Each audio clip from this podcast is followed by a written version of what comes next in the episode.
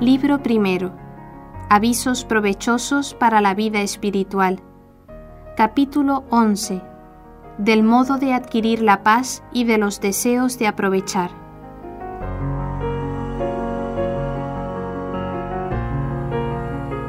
Mucha paz podríamos tener si no nos ocupásemos en saber los dichos y hechos de los demás ni de lo que no nos importa.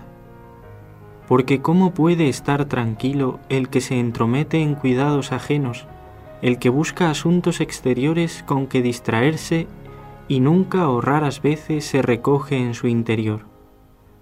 Bienaventurados los sencillos, porque tendrán mucha paz.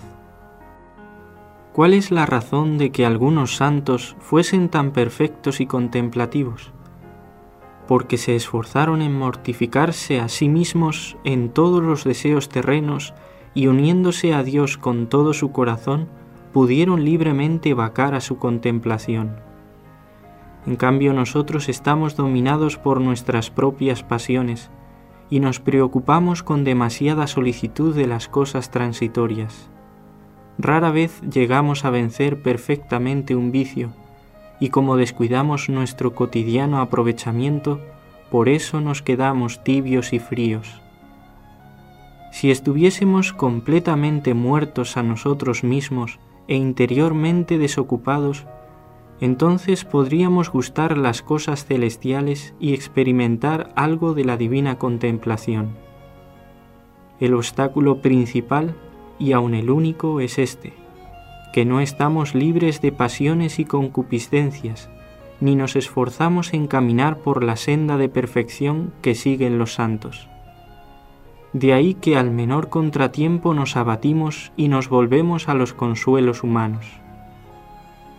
Si luchásemos como varones esforzados, seguramente descendería del cielo sobre nosotros el auxilio del Señor porque el Señor está siempre dispuesto a ayudar a los que todo lo esperan de su gracia, y para que venzamos nos ofrece muchas ocasiones de luchar. Si colocamos la esencia de nuestro aprovechamiento en estas ceremonias externas, muy presto se acabará nuestra devoción. Pongámosla segura la raíz, para que purificados de las pasiones, posean nuestras almas la paz.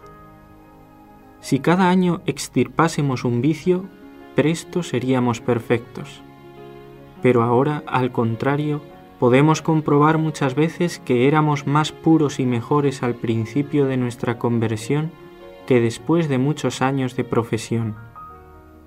El fervor y aprovechamiento debería aumentar cada día, y sin embargo hoy se tiene ya en mucho aquel que logra conservar una parte del primitivo fervor. Si al principio nos esforzásemos un poco, fácilmente y con alegría podríamos después hacer todas las cosas. Difícil es perder las costumbres inveteradas, pero más difícil es ir contra la propia voluntad. Pero si no te acostumbras a vencer las cosas leves y pequeñas, ¿cómo vencerás las más difíciles? Resiste a los principios a tus perversas inclinaciones, y deja la mala costumbre, para que con el tiempo no se te haga más difícil. O si reflexionásemos cuánta paz alcanzarías para ti y cuánta alegría para los otros portándote bien, no hay duda que andarías más solícito de tu perfección espiritual.